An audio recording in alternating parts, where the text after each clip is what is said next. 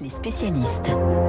Les spécialistes sur Radio Classique Santé ce matin avec ces pénuries de médicaments en France qui se poursuivent, notamment sur le paracétamol ou l'amoxicilline. En cause, les épidémies, le Covid en particulier, la Chine, mais aussi des médicaments fabriqués dans l'Hexagone et vendus à l'étranger. Bonjour Philippe Lamoureux. Bonjour. Vous êtes le directeur général du LEM, hein, le LEM qui regroupe les entreprises du médicament en France. Les sénateurs communistes ont décidé de créer une commission d'enquête sur ces pénuries.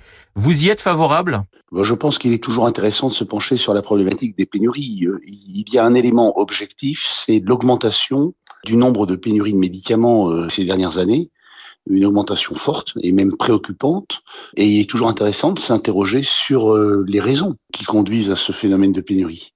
Vous-même, vous avez, euh, et vous l'avez annoncé cette semaine, hein, vous souhaitez lancer un observatoire, un baromètre de l'accès aux médicaments. Pourquoi ce baromètre? Eh bien, euh, dans, les phénomènes de, pénurie dont nous parlons, de la même façon que dans les phénomènes d'accès à l'innovation qui sont de plus en plus compliqués en France, il y a euh, des raisons qui sont des raisons, euh, je, je, dirais, exogènes au territoire, qui n'ont rien à voir avec la politique française. Les pénuries sont liées à une croissance de la demande mondiale, à une tension sur les chaînes d'approvisionnement, mais il y a aussi des phénomènes ou des explications qui sont franco-françaises. Par exemple, savez-vous que depuis 15 ans, le secteur du médicament n'a connu aucune progression de son chiffre d'affaires, que les prix français sont euh, probablement parmi les plus bas d'Europe, ou en tout cas les plus bas des cinq grands marchés européens. Et ça, ça nous préoccupe beaucoup, parce que ça favorise les pénuries. Euh, D'une part, parce que ça favorise les exportations parallèles. Ensuite, parce que le marché français est de moins en moins attractif. Nous avons décidé, avec les adhérents du LEM, de créer ce baromètre, d'avoir une vision en temps réel de la situation d'accès du médicament en France, qu'est-ce qui se passe en matière de pénurie, qu'est-ce qui se passe en matière d'arrêt de commercialisation, pourquoi certains médicaments sont disponibles dans toute l'Europe et pas en France? Nous avons un secteur qui est soumis à à peu près un milliard de baisses de prix chaque année.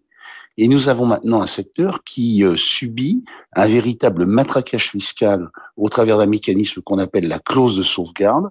Tout ça a des conséquences sur l'accès, l'accès pour les vieux produits, mais aussi l'accès pour les innovations. En réalité, c'est tout le système français qui grippe, et c'est cela que nous voulons dénoncer.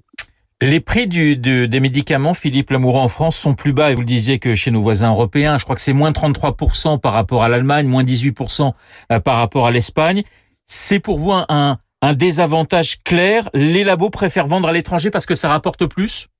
Alors, en réalité, euh, ce qui se passe avec ces différentiels de prix, c'est effectivement que lorsque vous avez des tensions d'approvisionnement et des quantités qui sont limitées, eh bien le, marché euh, fait que euh, vous allez plutôt avoir tendance à servir des, des marchés qui sont plus favorables, mais ça n'est pas la seule raison. Parce que euh, quand vous avez des prix français beaucoup plus bas que chez nos voisins étrangers, il y a des opérateurs qu'on appelle des shortliners qui vont acheter les médicaments français pour les vendre sur les marchés étrangers. Autrement dit, le différentiel de prix, non seulement il, gêne l'accès aux médicaments, l'approvisionnement du marché français, mais il fait aussi que, en sorte que les médicaments fuient le marché français pour aller vers d'autres pays européens. Et puis il y a une troisième explication, c'est qu'il y a depuis deux ans dans la législation française un durcissement de l'obligation de stockage de médicaments. C'est spécifique à la France. On parle de produits matures qui souvent ont des marges très faibles eh bien, on dégrade les conditions d'exploitation de ces produits, on amène certains opérateurs à sortir du marché français et donc à décommercialiser leurs produits, on appauvrit l'offre. Mais ça signifie qu'au bout de l'échelle, pour vous, les Français vont devoir payer plus leurs médicaments. Alors, je pense qu'à un moment, il va falloir se poser la question du prix du médicament. Ça, c'est tout à fait euh, exact. Mais euh, je vous rappelle que nous sommes dans un pays dans lequel la dépense, euh, la dépense de médicaments est socialisée. C'est effectivement une dépense qui est couverte par la protection sociale. Il ne s'agit pas ici d'une hausse du ticket modérateur. Il s'agit juste de dire que il y a 15 ans, le médicament représentait à peu près 15% des dépenses de santé. Aujourd'hui, il va passer sous les 10%. Ce que nous disons, c'est il faut se ressaisir, il faut redonner des marges de manœuvre à l'économie du médicament, parce que à l'arrivée, si rien n'est fait, les entreprises sont pénalisées, mais surtout, et évidemment c'est le plus grave, les patients sont pénalisés. Est-ce qu'il faut imaginer, pardonnez-moi Philippe Lamoureux, est-ce qu'il faut imaginer des, des, ventes de médicaments à, un peu à la demande comme aux États-Unis Parce qu'on parle aussi économie. Il y a une différence entre les chiffres que vous avancez concernant le médicament et le gouvernement. Il y a à peu près 4 milliards de, de différence. Est-ce qu'on peut imaginer être euh, plus rigoureux sur la vente des médicaments?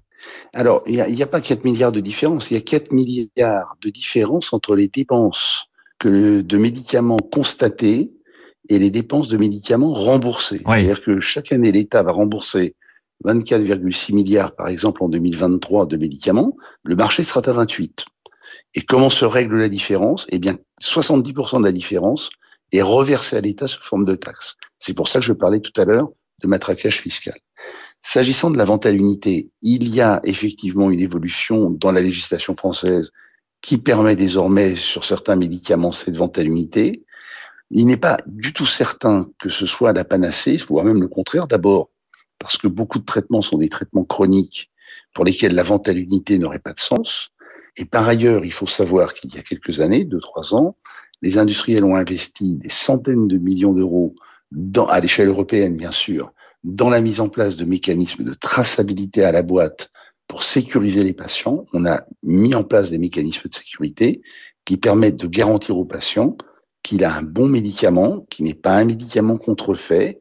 Et donc, si on ouvre les boîtes et qu'on déconditionne les médicaments, on perd la traçabilité et ça va poser d'autres problèmes qui ne seront plus des problèmes économiques, mais potentiellement des problèmes de sécurité. Donc, c'est une toute petite réponse à un très gros problème. Une dernière question, Philippe Lamour. Expliquez-moi comment on peut manquer de doliprane en France alors qu'on en produit dans certaines entreprises jusqu'à 5000 comprimés par minute. Alors, je ne suis pas sûr qu'on manque de doliprane en France. Je pense qu'on a une, une, tension sur les approvisionnements, les usines tournent à plein régime et surtout, eh, les industriels diversifient leurs fournisseurs de matières premières. Parce que au-delà de la, de la production de médicaments, il y a effectivement une concentration des producteurs de matières premières. Ces fournisseurs sont installés en Asie du Sud-Est, de qui l'Europe est progressivement devenue très dépendante pour les matières premières. Il y a donc un enjeu dont le gouvernement s'est saisi, qui est la relocalisation de la production de matières premières. La difficulté, et c'est ce dont nous voulons discuter avec le gouvernement, c'est que vous ne pouvez pas relocaliser de la production si dans le même temps, vous détruisez votre propre marché. Autrement dit, il faut que l'État arrête cette politique schizophrène qui consiste à dire d'un côté, nous voulons de l'industrialisation, nous voulons relocaliser la production industrielle, mais nous ne voulons pas avoir des prix du marché compétitifs pour permettre aux entreprises qui s'implantent d'avoir des débouchés sur le territoire français. C'est le serpent qui se mord la queue et c'est de ça dont la politique du médicament est en train de souffrir très durement. Nous n'avons plus les moyens en France d'avoir une activité qui puisse être soutenue par un marché compétitif. Merci Philippe Lamoureux. Je rappelle que vous êtes le directeur général du LEM qui regroupe les entreprises du médicament en France. Dans un instant, le journal imprévisible de Marc Bourreau. Les retraites avec Marc qui a choisi de nous parler d'une année bien précise. Mais je ne vous en dis pas plus. Réponse dans une poignée de secondes.